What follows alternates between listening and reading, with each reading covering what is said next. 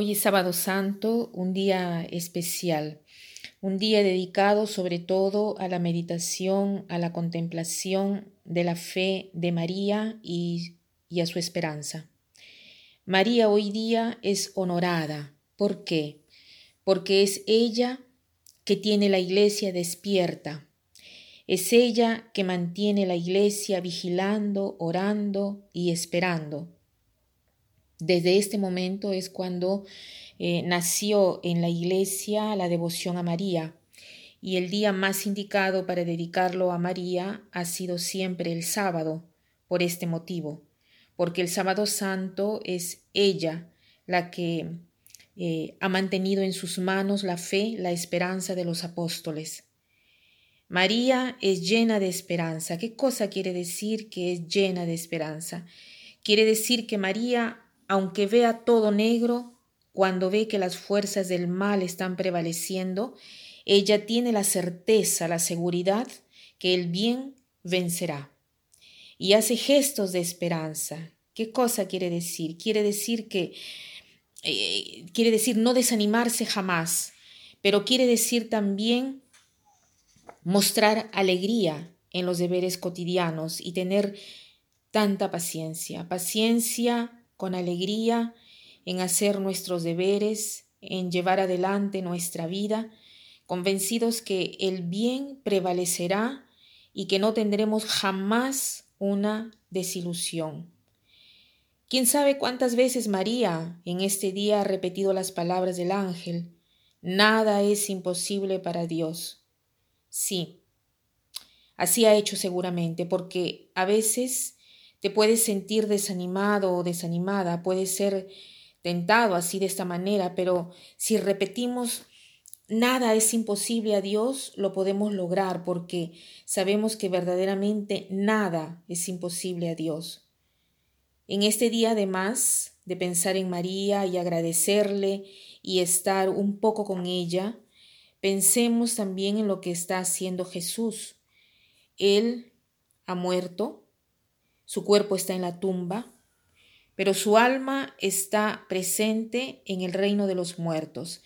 Ha ido a librar, según una antigua tradición, Jesús el sábado, santo está en medio de las personas difuntas que lo han precedido y quiere liberarlos de la condición en la que se encuentran y anunciar también a ellos la salvación y la resurrección. Además, en este día, después de la puesta del sol, posiblemente en la noche, estamos todos invitados a participar de la vigilia pascual. Este año, visto el problema que tenemos del coronavirus, eh, no podemos ir a participar de la vigilia a la iglesia, pero podemos participar a través de los medios de comunicación, podemos seguir las transmisiones eh, de las cuales nosotros querramos. Podemos participar así de la vigilia pascual, que es la vigilia de las vigilias. ¿Por qué ha sido llamada así, la vigilia de las vigilias? Porque es la vigilia más importante de todo el año litúrgico, por cuanto es el centro de nuestra fe, en la cual se celebra el centro de nuestra fe, que es la resurrección de Cristo. Además, se administra también en esta noche el bautizo a los catecúmenos, personas adultas que se bautizan, pero este año no se podrá hacer. Hay eh, toda una celebración de la luz, Jesús que es la luz del mundo, y esto era ya prefigurado en el Antiguo Testamento a través de la columna de fuego que guiaba a los hebreos en, la peregrinación de Egipto hacia Palestina, la tierra prometida. En esta vigilia nosotros eh, seguiremos, seguimos eh, las lecturas del Antiguo y del Nuevo Testamento. Son siete lecturas del Antiguo eh, Testamento las que son proclamadas.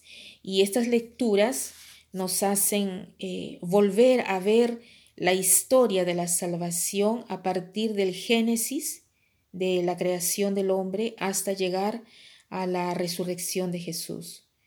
Verdaderamente es hermoso eh, hacer estas lecturas. Se ve cómo este libro de la Biblia es maravilloso, eh, porque nos hace profundizar en temas que nos interesan en el verdadero sentido de la, de la palabra. Y la palabra interés quiere decir inter ese, o sea, estar adentro, estar inter.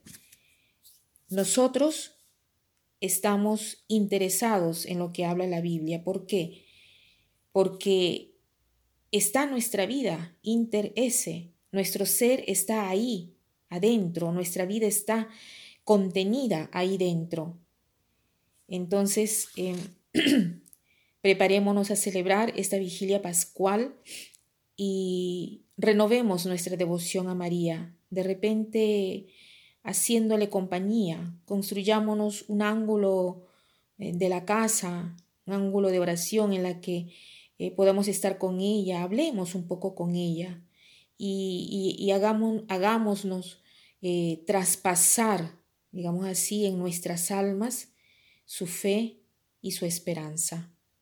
Que pasen un buen día y feliz Pascua de Resurrección.